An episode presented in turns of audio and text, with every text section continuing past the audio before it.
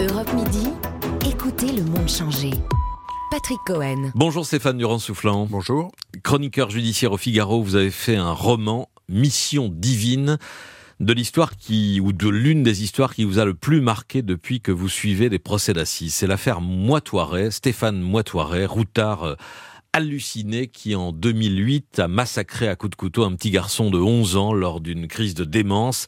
Un homme manifestement fou allié mais qui a été jugé parce que le pouvoir politique, la machine judiciaire exigeait un coupable et qu'il s'est trouvé des experts pour estimer que puisque le meurtrier avait pris la fuite après son crime, c'est donc qu'il n'était pas complètement fou. C'est tout ce petit monde que vous racontez avec des portraits souvent cruels, mais sous l'apparence du roman, l'essentiel est vrai? L'important, c'est que ça soit vraisemblable. Je pense que, oui, je pense que ça l'est. Je pense que ça l'est. Il y a beaucoup de choses qui sont vraies. Il y a beaucoup de choses que j'ai imaginées, mais je les ai pas sorties de nulle part. C'est mon expérience. On sait un peu comment ça se passe en, coulisses. Oui, c'est dans la tête des protagonistes que vous vous mettez très souvent. Voilà. Et là, j'ai voulu essayer de montrer un peu ce qui se passait dans, quand un fait divers comme ça arrivait et ce que les gens ne voyaient pas. Ce qu'on voit, c'est la communication les plans de communication des uns et des autres. Mais derrière tout ça, il y a des enjeux qui sont souvent assez peu glorieux, mais bien réels. Par exemple, euh, ce qu'on ne montre jamais, c'est euh, la chaîne de commandement qui se met en branle quand surgit une affaire sensible. La substitute euh, qui alerte son procureur, qui réveille son procureur général, lequel fait remonter au directeur des affaires criminelles à Paris, qui lui-même rend compte au directeur de cabinet de la ministre et voilà, jusqu'à la ministre. C'est l'ordinaire de la gestion politique de la justice ou, du moins euh, des affaires les plus médiatiques? Des affaires sensibles en tout cas.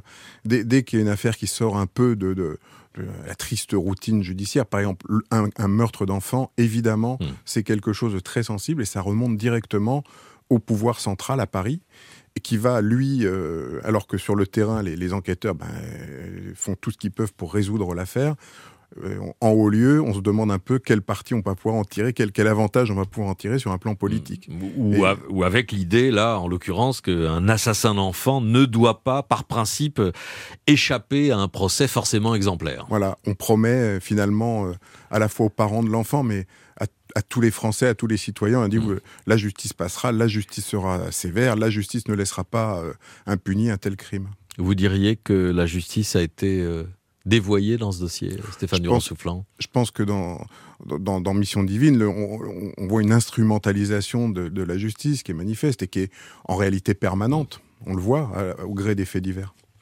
En face, il y a ce couple de routards, euh, d'exorcistes itinérants qui, euh, pendant 20 ans, 20 ans, ont vécu euh, sur les routes et dans leur délire. Ils pensent sincèrement être investis d'une mission divine, d'où le titre de votre roman. Il s'agit de remettre en marche l'horloge du destin. Elle se fait appeler Sa Majesté, lui se croit le roi d'Australie, tout cela justifié par un dans un charabia euh, halluciné et hallucinant. Beaucoup de ceux qui les ont croisés ou qui les ont interrogés en sont sortis euh, abasourdis. Euh, après coup, oui, mais pendant ces 20 ans, ils ont traversé la France dans tous les sens, pris en stop, beaucoup, logés par des tas de gens, mmh. des curés, des maires, et finalement, leur, leur délire n'était pas si effrayant que ça. Non, ils passaient pour des gentils illuminés. Hein. Voilà. Et il y a une scène qui est dans, le livre qui est, je pense, assez signifiante. C'est quand il est arrêté, il est en garde à vue. Hmm. Donc le gendarme tape le, procès verbal, lui demande profession, il répond mission divine, en mission divine.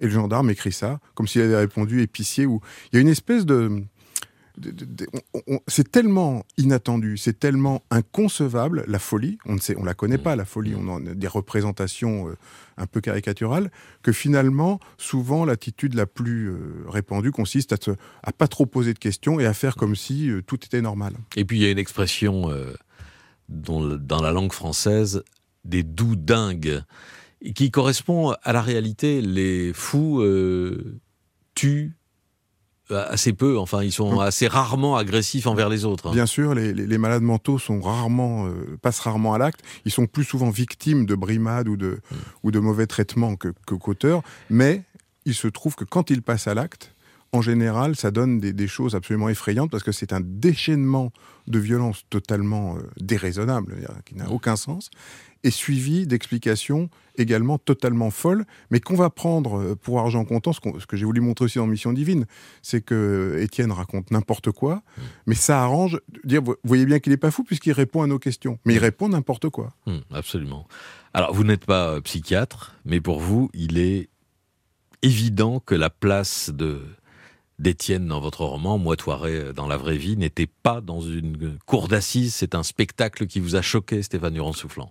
Oui, ce qui est choquant, c'est de demander des comptes à un homme qui ne peut pas en donner, et, de voir une, machine, la machine judiciaire qui a été créée pour juger des, coupables présumés, totalement rendue folle à son tour par, par un discours fou. Et en fait, tout le monde devient fou. Et c'est un spectacle extrêmement, de mon point de vue, extrêmement choquant. Dérangeant. On ne juge pas les fous. Ce débat sur euh, l'irresponsabilité pénale de ceux dont le discernement a été aboli, c'est ce qui est dans la loi. Avant, on parlait de démence. Euh, ce débat vient de ressurgir à propos du meurtrier de, de Sarah Halimi. Vous ne l'avez pas fait exprès, évidemment, euh, de sortir ce livre à ce moment-là, mais à vos yeux, ce sont deux affaires très différentes où il y a des leçons à tirer des deux procès moitoirés qui ont inspiré votre roman? Oui, évidemment, ce sont deux affaires extrêmement différentes, hein, puisque deux situations qui n'ont rien à voir.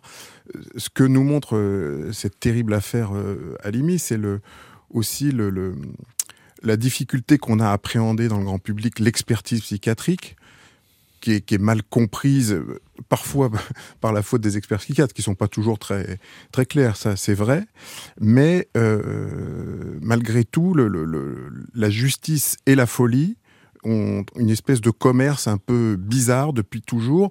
On ne sait pas très bien comment traiter les, gens qui ont des problèmes mentaux. Il n'y a qu'à voir les prisons où il y a 20 ou 25% de détenus qui sont des malades mmh. mentaux, dont la place n'est pas forcément en prison, qui reviennent tout le temps. On les met là bah, parce qu'il n'y a mmh. pas de place en psychiatrie. tout, ça soulève énormément de problèmes. Vous faites bien de le rappeler parce que à l'occasion du débat sur euh, l'affaire Sarah Halimi, on a pu faire croire à une partie de l'opinion que le problème c'était euh, euh, des fous qu'on ne jugeait pas. Or, au contraire, le problème c'est le nombre de fous, enfin en tout cas ou de malades mentaux qui encombrent les prisons, ce qui est souligné par tous les mmh. professionnels de justice depuis euh, des années. À noter que les deux affaires ont en commun une partie du casting euh, d'experts. Absolument. Roland Coutenceau, Daniel Zaguri, Paul Bensussan. Mmh. Euh, dans votre roman, vous évoquez les, les réputations des uns et des autres et racontez la, comment dire, la mécanique ou les, les manœuvres pour trouver les bons experts. Hein. Oui. Ça existe. Moi, j'en suis absolument persuadé. Je pense qu'il n'y a, a, pas.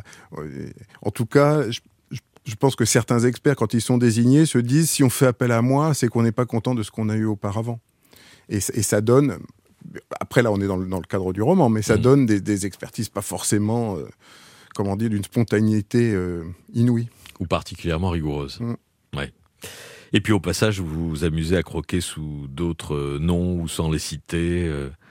Rachida Dati, garde des Sceaux, Gilbert Collard, avocat des partie civile, Franck Berton, qui, était l'avocat de, alors, de Moitoiré. Alors, il y, avait deux, avocats, il y avait Berton et Delarue qui sont dans le livre un seul personnage. Pour, pour simplifier un peu, vous voulez pas faire un roman russe avec 200 personnages. Et euh, donc il y, a, des synthèses, il y a des évidemment, et puis c'est quand même un roman. Mais euh, oui, on retrouvera, je pense, des choses euh, familière. Mais il y a une, une forme de, de, de, comédie humaine qui euh, n'appartient qu'au procès d'assises et enfin qui fait penser à quelques grands romans ou quelques grands films euh, euh, comme euh, pardon, j'oublie ah. le nom de du grand film de de Pollack. 12 hommes en colère. 12 hommes en colère ou La vérité de de, de Clouseau. Ouais, c'est Lumet. et puis le poids d'un président de cour d'assises quand il sait composer avec ses jurés populaires. Ça, c'est quelque chose que vous avez dû souvent observer. Voilà, ça, le, président de Mission Divine, c'est un, composite de, plein de choses que j'ai vues. Mais c'est vrai que le rôle d'un président est central. Et surtout quand on est dans un procès très difficile, avec un accusé dont il apparaît assez vite, qui pose quand même un gros problème. Étienne, on voit tout de suite qu'il va pas bien. Et la façon dont le président va mener le débat, les points sur lesquels il va insister, les, les points sur lesquels il va être plus évasif, va forcément donner un, un sens au verdict final. Orienté, même si on ne s'en rend pas compte, quand on a l'habitude, on voit bien ces petites, euh, ces petites manœuvres.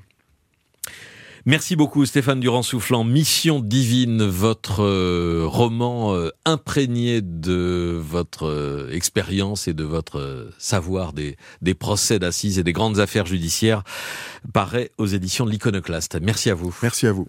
Europe Midi, Patrick Cohen. Le 13h, dans un instant avec d'autres informations, puis la France bouge. Bonne journée bon, bonne fin de week-end à l'écoute d'Europe 1.